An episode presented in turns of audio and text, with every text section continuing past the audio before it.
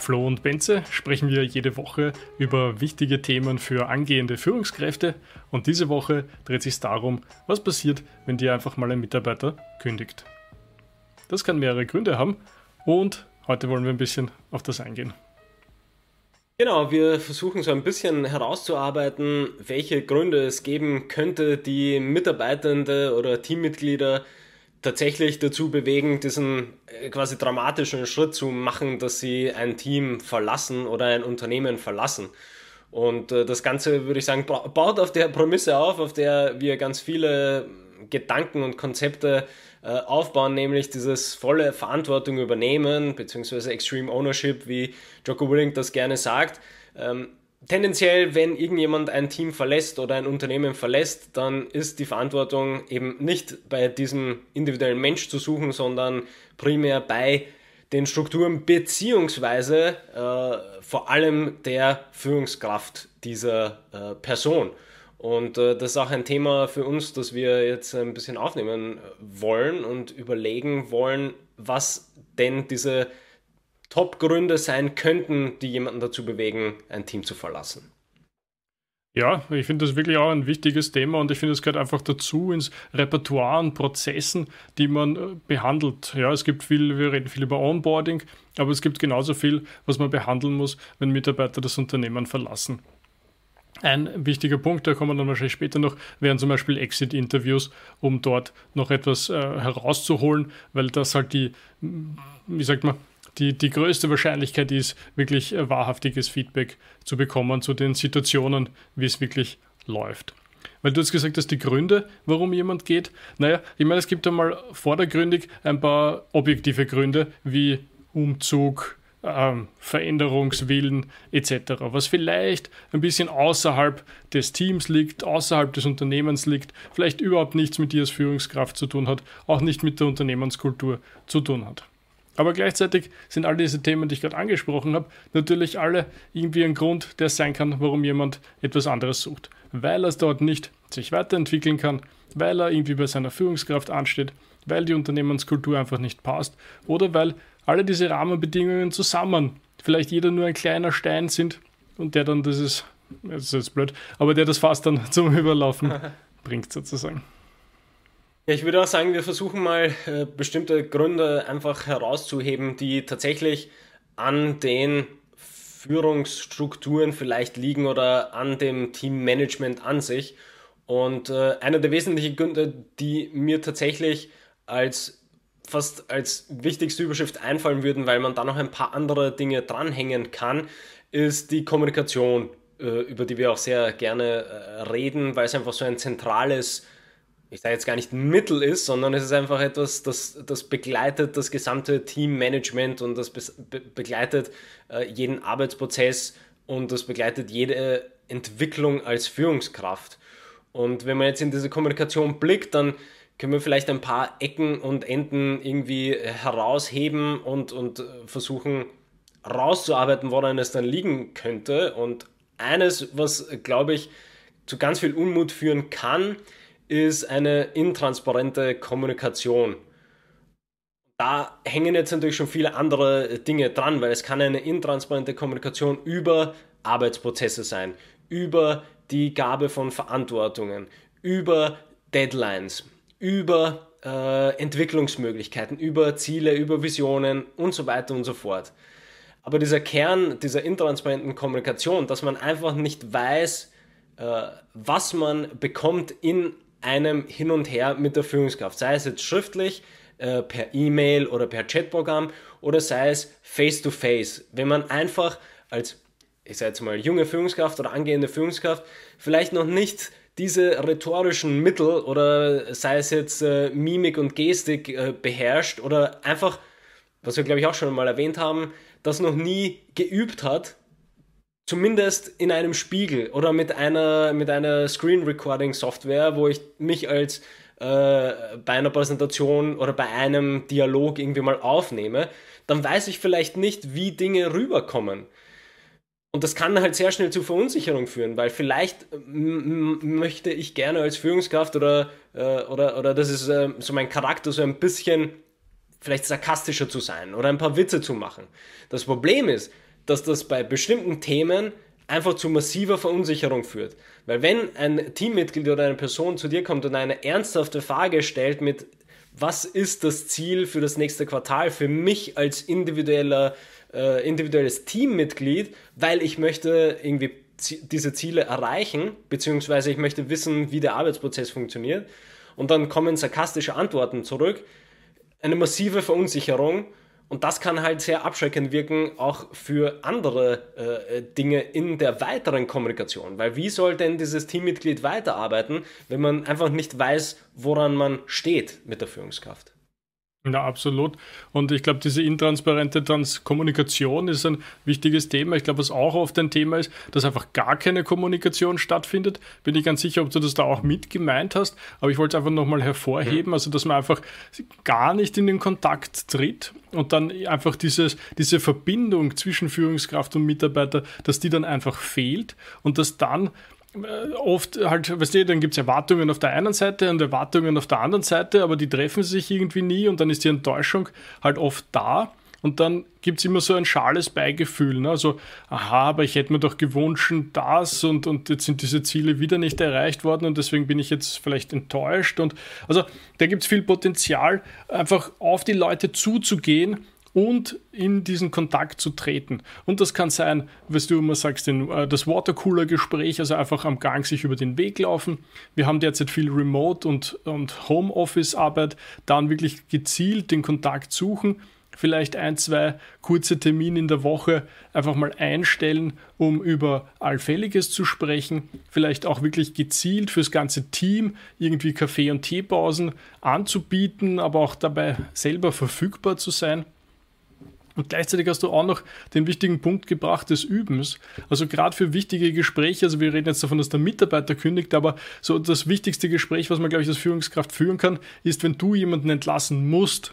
Mhm. Und da ist natürlich wirklich viel Fingerspitzengefühl, viel Feingefühl, viel Rhetorik, wie du gemeint hast, erforderlich. Und da zahlt es sich wirklich aus, sich zu Hause mal hinzusetzen und einmal ein bisschen mit irgendeinem zweiten vielleicht dieses Gespräch einfach mal durchzugehen. Wie möchtest du das gestalten? Und ich nehme an, niemandem fällt es leicht, einen Mitarbeiter zu kündigen und das einfach mal durchzugehen, dass du diese Emotionen oder diese Idee davon nicht dann im Gespräch zum ersten Mal hast. Wenn du ein, ein, ein Veteran bist und das schon hundertmal gemacht hast, ja, okay, dann, dann schaukelst du das vielleicht einfach so raus. Wenn das für dich das erste Kündigungsgespräch ist, dann ist es sicher sehr gut, dich darauf vorzubereiten.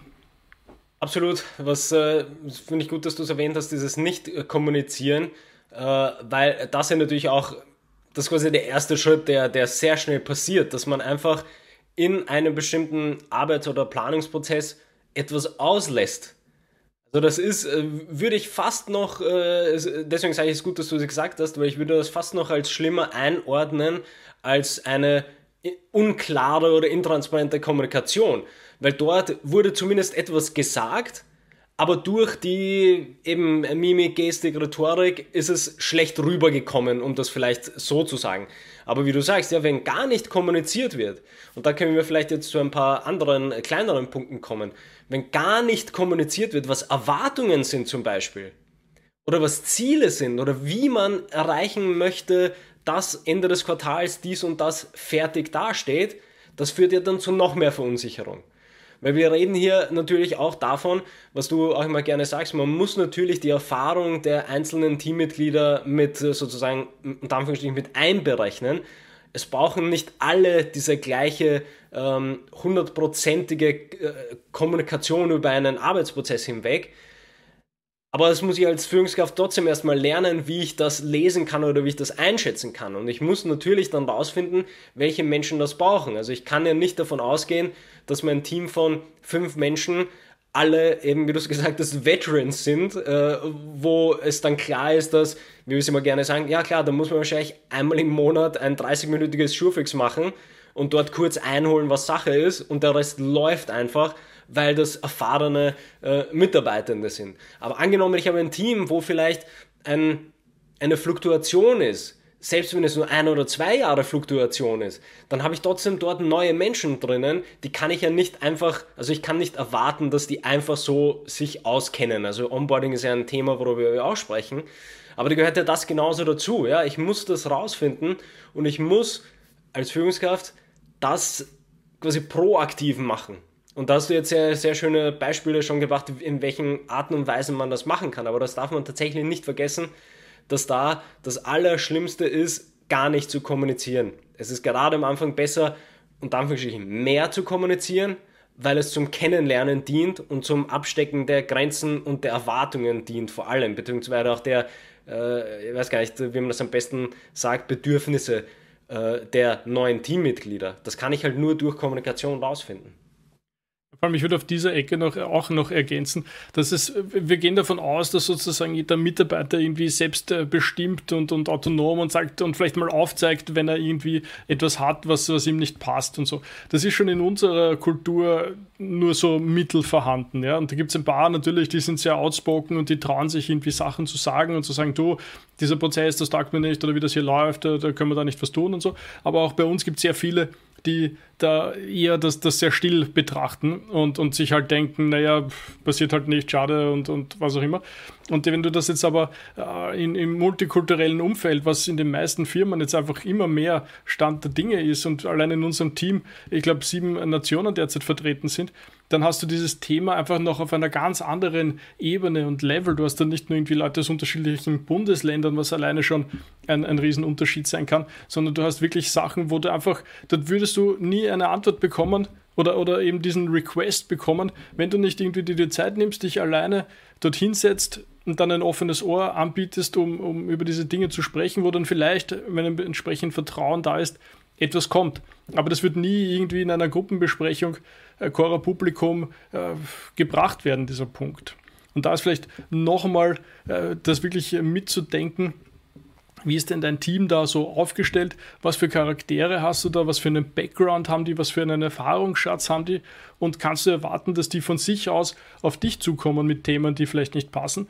Oder du hast das proaktiv genannt. Oder musst du da proaktiv auf die Leute drauf zugehen, um entsprechend zu, rauszufinden, was Sache ist? Vielleicht noch ein äh, wichtiger Punkt ist, der, glaube ich, auch sehr dramatisch wirken kann, ist ja eines deiner Lieblingsthemen, nämlich Ziele. Ähm, die Formulierung und die Entwicklung von Zielen und das Ausarbeiten von Zielen. Weil das nämlich auch eine Sache ist, die ähm, verliert man, glaube ich, als Führungskraft auch sehr oft aus dem, aus dem Blick, dass es ja es gibt ja auch, es gibt individuelle Menschen, die, die in einem Team sind, die sich natürlich mit den allgemeinen Zielen des Unternehmens und der Produktentwicklung vielleicht äh, äh, identifizieren können. Aber trotzdem gibt es einen individuellen Zugang zu dieser Zielerreichung. Und wenn ich dann nicht äh, entsprechend äh, mich darum kümmere, als Führungskraft, da alle individuell entlang zu leiten, und herauszufinden, wie sie ihre Ziele selber definieren und ihnen dann äh, entlang zu helfen, bei diesen Zielen anzukommen, ist das auch ein großes Problem. Weil da kann man selber an, an, an sich selbst auch denken, in, in allen Teams oder in Projekten, in denen man gearbeitet hat. Und man muss sich das nur so vorstellen, dass es kein Ziel gäbe, sondern man sitzt einfach dort und es sagt einem niemand, wo man hin soll oder hin möchte, sondern es heißt einfach, ja, Montag bitte um 9 äh, beginnen und Freitag, ja, gehen wir alle um 17 Uhr nach Hause und ja, übrigens am Montag machen wir es genauso weiter. Und es gibt keinen Blick auf das, ja, aber wo, wohin, wo, wohin zielen wir denn? Was wollen wir dann erreichen? Wie, was möchte ich denn erreichen? Weil vielleicht möchte die Person sich fortbilden. Oder vielleicht möchte die Person auch innerhalb des Teams neue Verantwortungen übernehmen. Vielleicht gibt es andere Themen, die die Person interessieren. Und wenn man das vernachlässigt, dann kann natürlich auch da diese, ich glaube, da haben wir auch schon mal drüber gesprochen, diese, diese Verbindung zum, zum Unternehmen oder zum Team halt langsam verloren gehen, weil man sich einfach, man, man fühlt sich halt ein bisschen außen gelassen sozusagen. Also es ist einfach diese Identifikation wird halt doppelt erschwert, weil es auch keine Zusammenhänge gibt zwischen was möchte ich als Person oder was sind meine Ziele und wie kann, können wir gemeinsam als Team und als Unternehmen dorthin kommen. Ganz genau richtig. Wir sind jetzt ein bisschen zu diesem Thema gekommen, wie, was kann man dafür tun, dass Mitarbeiter gerne an Bord bleiben, was immer sehr relevante Fragen sind. Mhm. Aber ich glaube, wir wollten heute speziell ein bisschen dazu kommen oder dabei bleiben, was ist, wenn dieser Mitarbeiter schon äh, zumindest im Gespräch angekündigt hat, er möchte kündigen oder als nächsten Schritt dann die Kündigung einreicht. Ich glaube, allen sollte uns klar sein, wie schwierig es ist, neue Mitarbeiter zu finden. Das kostet finanzielle Ressourcen für Headhunter, Ausschreibungen, Onboarding, alle diese Sachen, aber es kostet auch unendlich viel Zeit für die Personalabteilung, für dich als Führungskraft und natürlich aber auch für Teammitglieder, die eben im Onboarding dabei sind, Fragen beantworten müssen fürs Team. Also ich glaube, es ist uns allen klar, dass eine stabile Teamstruktur einmal das prinzipiell das Optimum wäre und deswegen alle diese äh, ich würde das jetzt nicht ungern als Maßnahmen bezeichnen, weil ja das eigentlich so die, die Haltung dahinter sein muss, schaffen wir ein Umfeld für unser Team, dass es bleiben möchte und dass es erfolgreich ist und dass es Spaß an der Arbeit hat. Aber wenn es dazu kommt, und wir haben schon gesagt, es gibt verschiedenste Ursachen, warum es dazu kommen kann, dann ist nochmal die Frage, ne? kann man in dieser Situation, wo vielleicht noch nicht das Kündigungsschreiben am Tisch liegt, nochmal irgendwelche Maßnahmen setzen, das ein bisschen abzufangen. Ich habe da selber ein schönes Beispiel erlebt in der Vergangenheit, wo jemand zu mir gekommen ist und gesagt hat, du, ich weiß nicht, ich möchte das nicht mehr tun. Und dann habe ich mir ein bisschen die Situation nochmal aufgezeigt, weil er war davor relativ lang, ähm, da hat er irgendwie unglücklich seinen Job verloren und dann, dann hat er länger gesucht eigentlich. Und dann habe ich ihn daran erinnert, na bist du dir sicher, dass du wieder zurückgehen möchtest in, jetzt warst du ein halbes Jahr lang bei uns davor lange Arbeit suchen, wie man so schön sagt, dann ein halbes Jahr bei uns und jetzt möchtest wieder freiwillig gehen und, und dann sitzt beim nächsten Vorstellungsgespräch, die fragen dich dann, du, nicht besser, aber jetzt, jetzt warst du Zeit lang zu Hause und jetzt hast du nach einem Jahr bist wieder gegangen. Was ist denn da los, so ungefähr, ne? Möchtest du mit diesen äh, Dingsbums da reingehen oder möchtest du nicht einfach noch einmal, was weiß ich, da mal zumindest ein halbes Jahr, Jahr noch anhängen, damit du dann sagen kannst, so, ich habe jetzt mich dort eingearbeitet, aber es passt halt irgendwie vom Umfeld nicht oder was auch immer. Ich möchte mir jetzt wo was anderes suchen. Also eine ganz andere Ausgangssituation. Ende der Geschichte ist, er ist noch immer dort und ich glaube eigentlich recht glücklich mit dem, was er jetzt dort tut. Aber das zeigt einfach nur, man kann immer wieder mal probieren, ob man vielleicht auf den Kern der Sache kommt, der das Problem darstellt und das dann lösen kann. Natürlich nicht immer, ja. Wenn jemand tot unglücklich ist, weil er, weil er jetzt im Remote arbeitet, aber eigentlich merkt, das halt er nicht aus, er braucht dreimal die Woche irgendwie engen Kontakt mit seinen Mitarbeiter-Buddies, dann, ja, dann sind das halt Umstände, die du vielleicht so nicht verändern kannst. Und da gibt es natürlich viele dieser Dinge. Also ich sage nicht, dass man das immer kann, aber ich glaube, es soll schon ein Input sein, probier rauszufinden, woran es liegt und probier vielleicht noch das Ruder herumzureißen. Ja, finde ich gut, dass du es ansprichst. Das passt ja auch zu einem Punkt aus dem Führungsverständnis, ich mal, Konzept, das wir auch oft ansprechen, nämlich dass ja die, die Aufgabe als Führungskraft ist ja, dass man quasi dahinter steht und unterstützt. Und das gilt ja für die Situation genauso. Ja? Ich muss ja trotzdem unterstützen und wie du sagst, herausfinden, wie ich denn die Person weiter unterstützen kann. Weil das ist, also dieses Beispiel illustriert das, finde ich, perfekt, weil im Endeffekt, wenn die Person noch im Job ist, ist das ja gleichzeitig eine Karriereberatung und eine Lebensberatung, die man da quasi mitnimmt. Weil nämlich, wie du sagst, ja, die Person wäre dann wieder arbeitssuchend geworden. Und dann ist es ein massiver Einschnitt in das Leben dieser Person dann geht es ja gar nicht mehr um diese Standard-Karrierefragen mit, ja, wie möchtest du dich in deinem Beruf entwickeln, sondern das sind halt harte Fragen des Lebens, weil dann bist du arbeitssuchend. Wie geht es dann deiner Familie? Wie geht es dir dann psychisch selber weiter? Wie suchst du dann deine nächste Arbeit? Wie weißt du, woran es dann äh, gescheitert ist oder wonach du suchen musst dann das nächste Mal? Und da muss man halt wieder ein bisschen dann zurückgehen und sagen, ja, im Prinzip ist dieses unterstützende Mindset muss, bis die Person nicht, sag ich mal, die Kündigung unterschrieben und gefaxt hat, äh, ist es da. Also ich muss quasi die Person eben, wie du sagst, im Team behalten. Also diese Kontinuität ist ja immer was Wichtiges. Ja? Also es ist kein Team hat funktioniert, indem es irgendwie alle fünf Monate den Kern wechselt. Also das, ist weder als Führungskraft machbar noch für das Team selbst gut, weil ja, wie soll man da irgendwie Arbeitsprozesse entwickeln und so. Das heißt, das finde ich einen ganz, ganz wichtigen Punkt, das sich zu behalten. Ja, man muss trotzdem auf dieser menschlichen Ebene auch bleiben und herausfinden, wie man dort weiter unterstützen kann. Nämlich unterstützen dabei, dass sich die Person wohlfühlt in der Arbeit, in die sie jetzt hat und eine bessere Zukunft sich dann aufbauen kann. Es kann ja sein, dass die Person dann nach eineinhalb Jahren sagt, wie du, wie du das Beispiel auch äh, erwähnt hast, ja, kann nach eineinhalb Jahren sein, dass man, ja, ich habe jetzt ein bisschen Erfahrung gesammelt, die und die und die Punkte ähm, stören mich tatsächlich so sehr, dass ich eigentlich nicht mein längerfristiges Commitment hier machen möchte.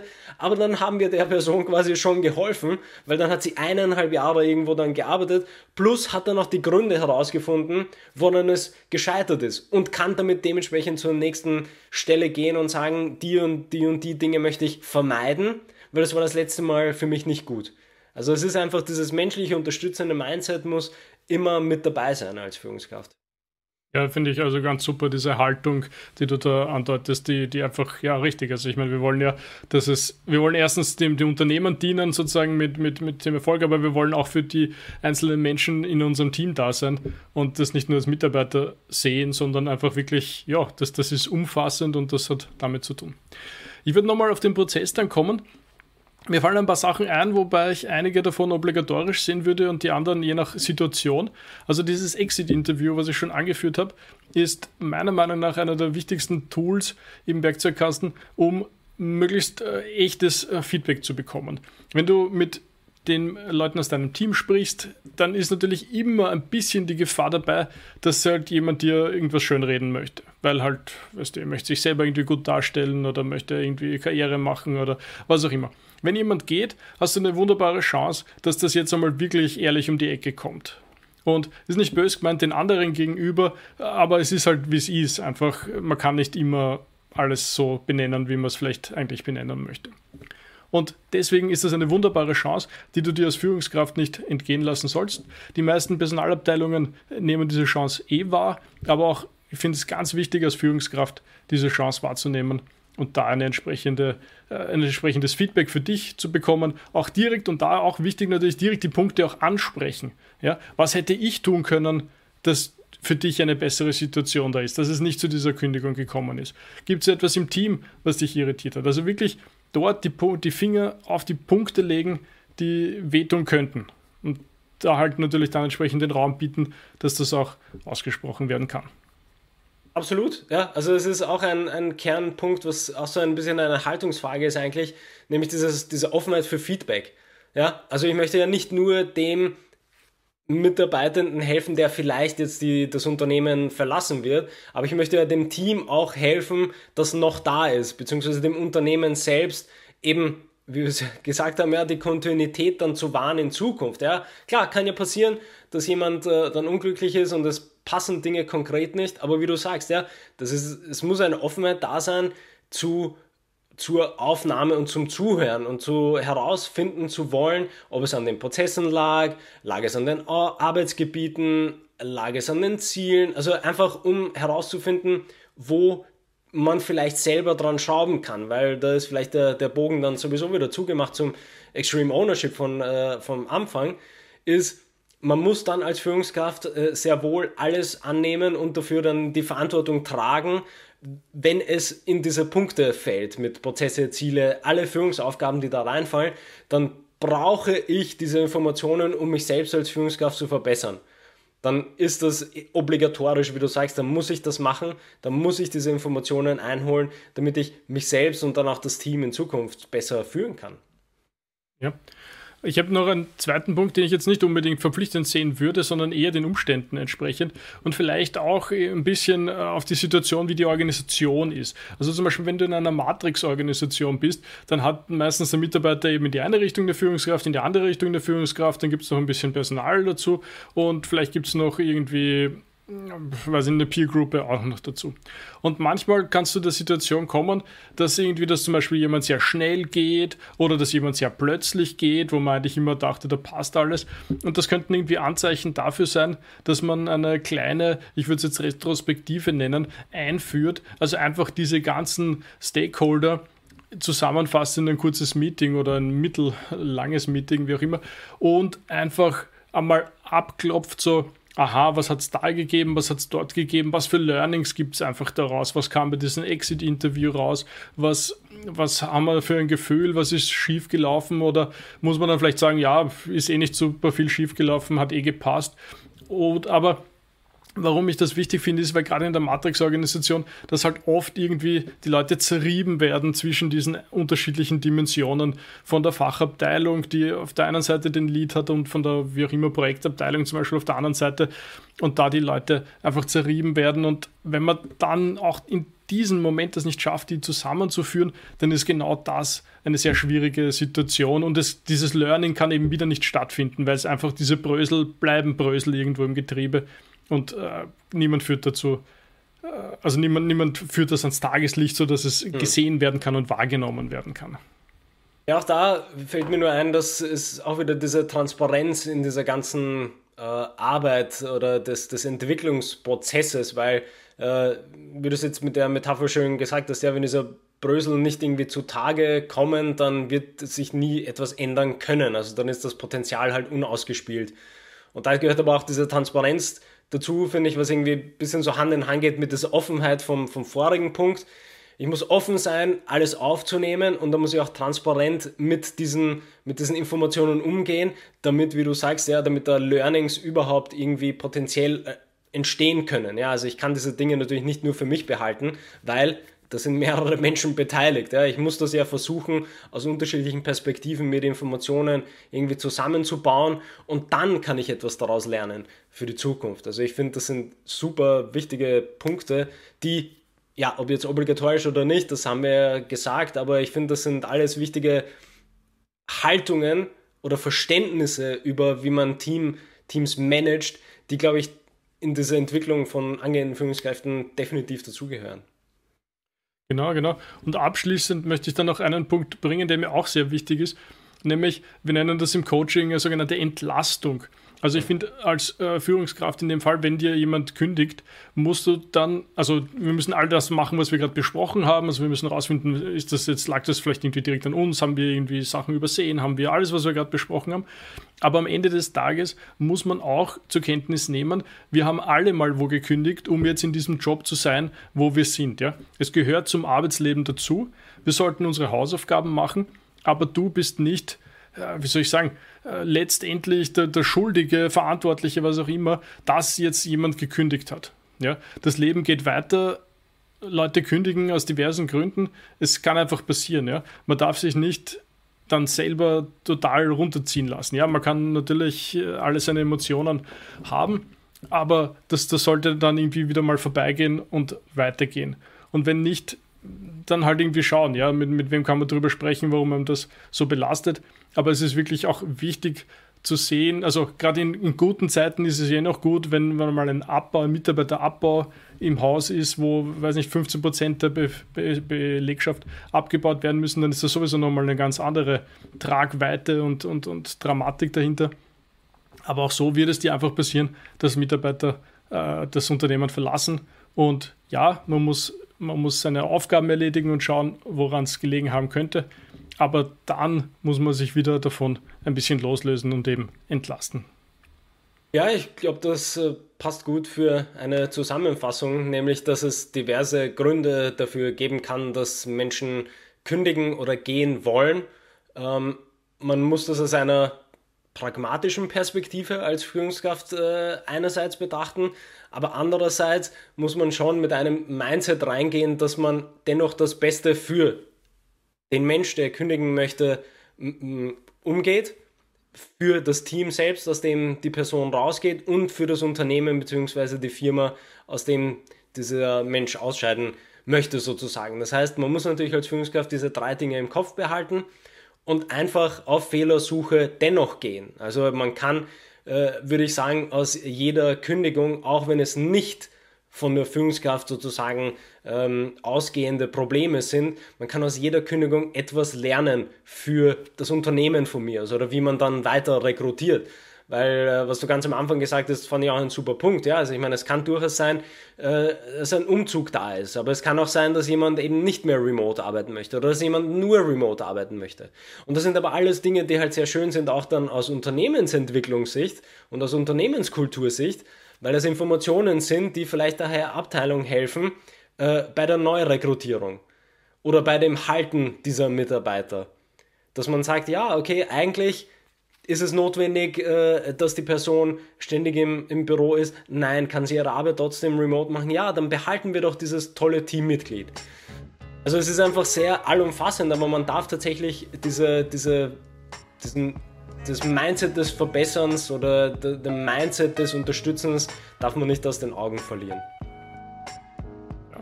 Das ist gut nochmal zusammengefasst, um was uns hier geht, nämlich diese Haltungsfrage. Und ich glaube, damit verabschieden wir uns für diese Woche. Schön, dass ihr dabei wart. Zum nächsten Mal.